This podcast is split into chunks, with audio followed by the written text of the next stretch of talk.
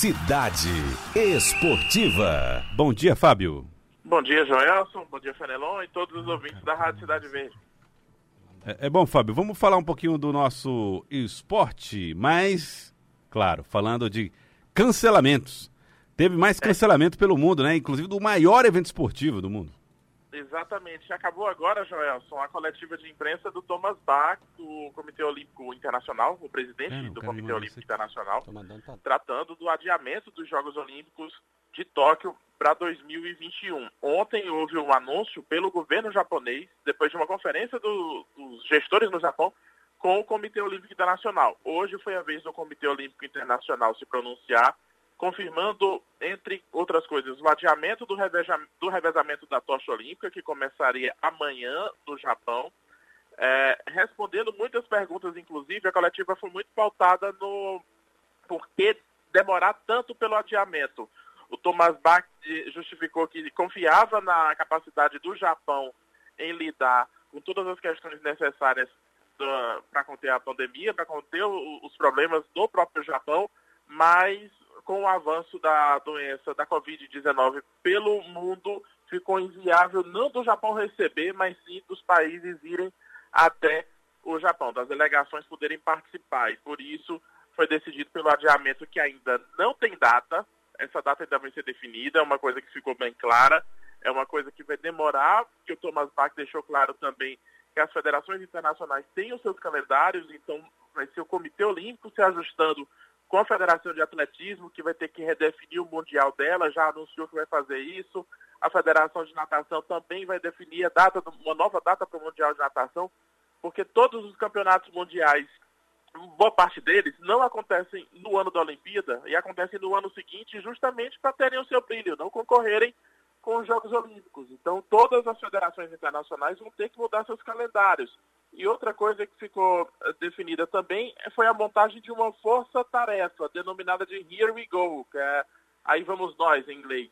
Essa força-tarefa vai ser responsável por conversar com todas as federações internacionais, com representantes de atletas e com o governo japonês para definir um monte de coisa.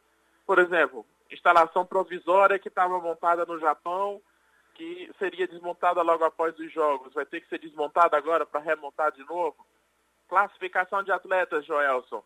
Imagine aí você, o limite de idade do futebol vai ser ampliado para o ano que vem. Tem jogador que agora, em 2020, ele poderia jogar o futebol, torneio de futebol. Ano que vem, permanecendo as regras, ele não poderia. É, tem uma série de questões, né, vagas é, que foram definidas agora, gente que está classificada esse ano. Essa classificação, gente que já garantiu vaga, vai mudar a classificação no ano que vem? Como que ficam as vagas que ainda não foram definidas? Vão ter mais seletivas? Vai ser nova data? Quem investiu dinheiro agora para participar dos jogos?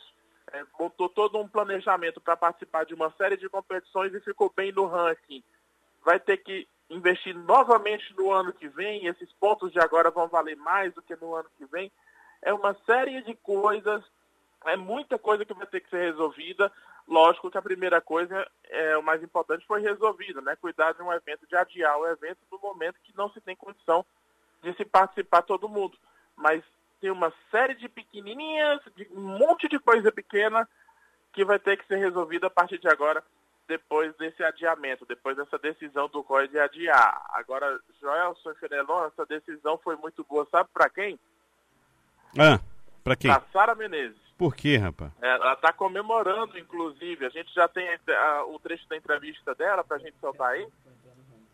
Essa mudança dos jogos, para mim, foi de extrema importância, porque eu vou ter mais tempo ainda para ganhar força, ganhar massa da minha lesão. Vou ter mais tempo para me preparar melhor. E esperar agora voltar o calendário a funcionar, as coisas voltarem a funcionar diante dessa epidemia. É esperar mesmo e, e continuar focada. Aí a Sara Menezes, que tinha as chances pequenas eh, na situação atual. Hoje ela seria reserva da reserva. Ela estaria bem distante de uma vaga para os Jogos Olímpicos de Tóquio.